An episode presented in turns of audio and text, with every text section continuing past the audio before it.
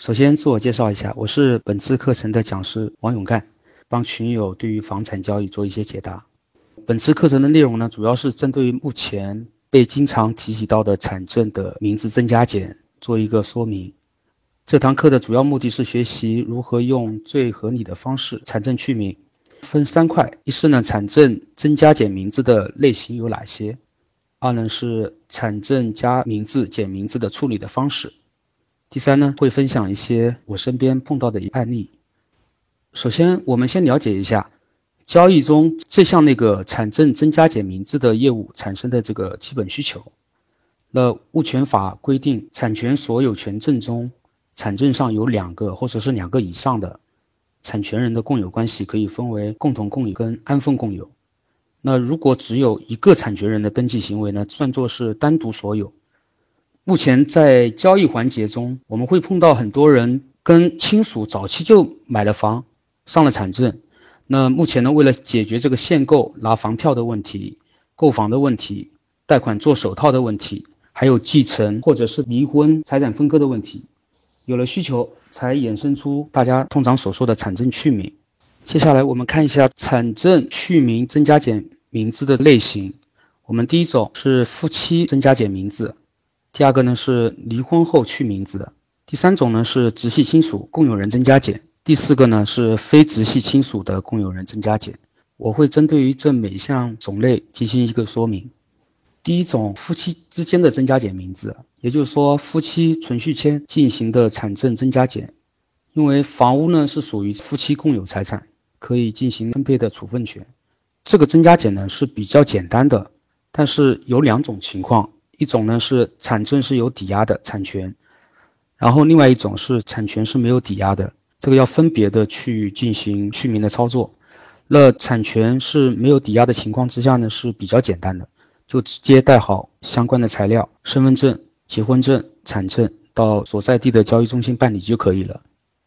这种情况如果产权是有抵押的话，就稍微有点麻烦了。那首先呢要还清银行贷款，并且注销。或者是你要向银行提出申请，就是银行要同意变更抵押登记，然后出具抵押登记变更申请书，这个时候才可以去交易中心做变更。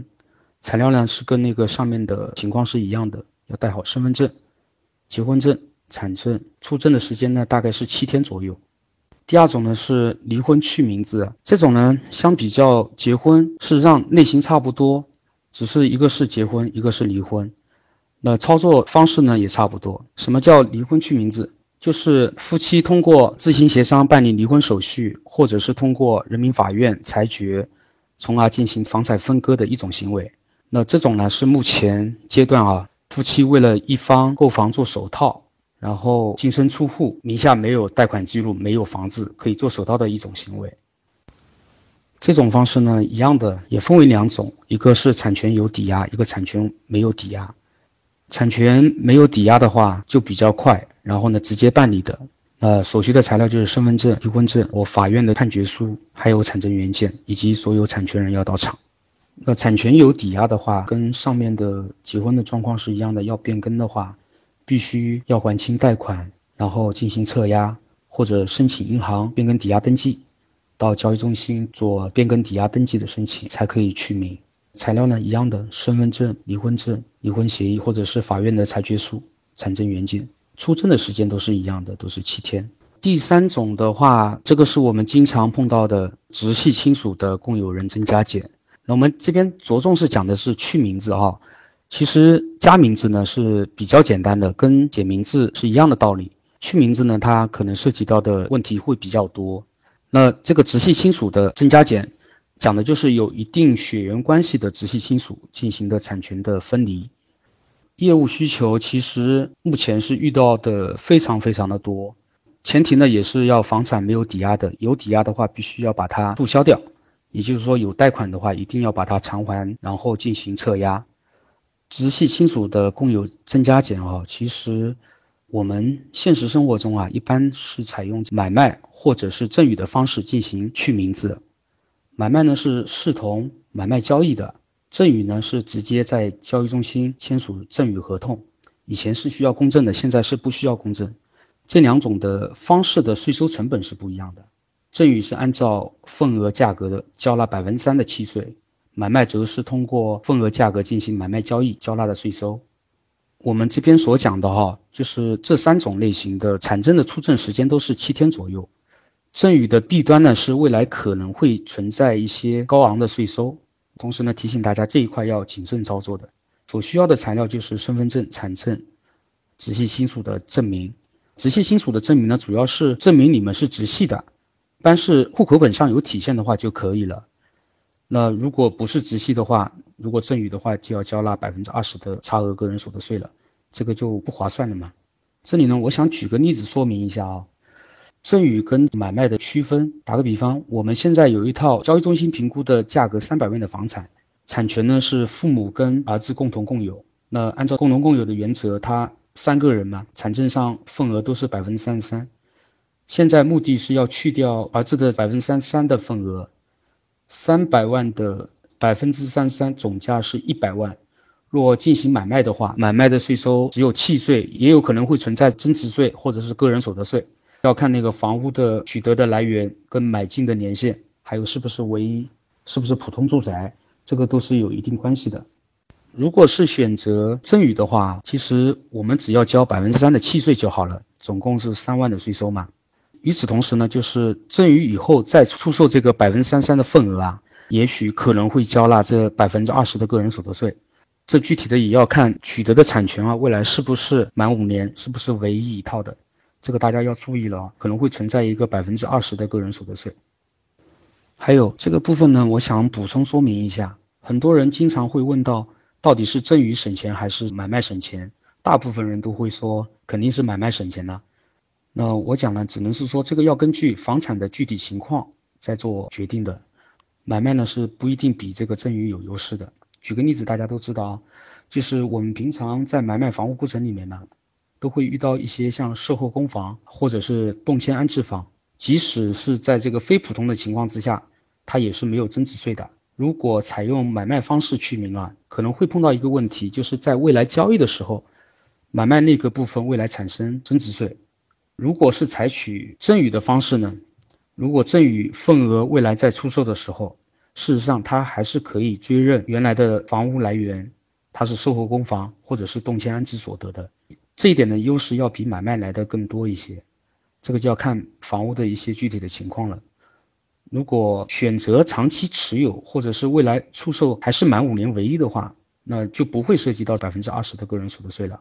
那这个方案呢，只能是供大家参考一下。那这个地方我也列出了份额的买卖跟份额赠与的一些相同的特点，还有一些不一样的地方，可以供大家参考一下。那相同的地方都是要做评估核价的，不同的点是份额买卖是要做买卖合同签署的，那赠与呢是签署赠与合同，啊，税收的交纳的这个点也不一样。买卖呢是根据二手房的交易嘛，份额的赠与的话，它是按照百分之三的契税，未来也有可能会产生。差额的百分之二十的个税，最主要的是看一下第四点的不同。如果是做了买卖以后啊，你的登记的时间啊是按照重新登记的份额买卖完了之后新出的产证的登记时间。赠与呢是不一样，赠与的话，如果是直系亲属之间的赠与啊，它会追溯到原先的产权的登记日期，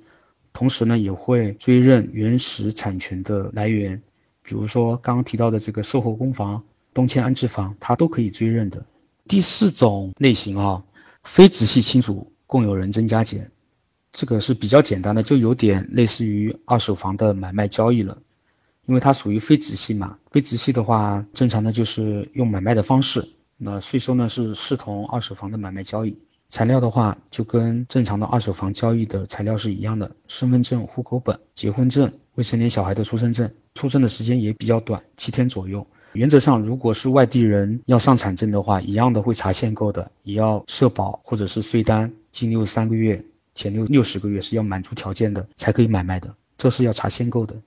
刚刚讲的这种四种类型，然后呢，我们这张图呢是看到了产证增加减名字的方式，其实上面也已经提到了嘛。正常的是夫妻更名、析产登记，那析产登记呢，其实就是离婚的一些财产分割或者是继承的一些。财产分割，那份额赠与还有份额买卖，就是我们刚刚有提到的这些类型的处理方式。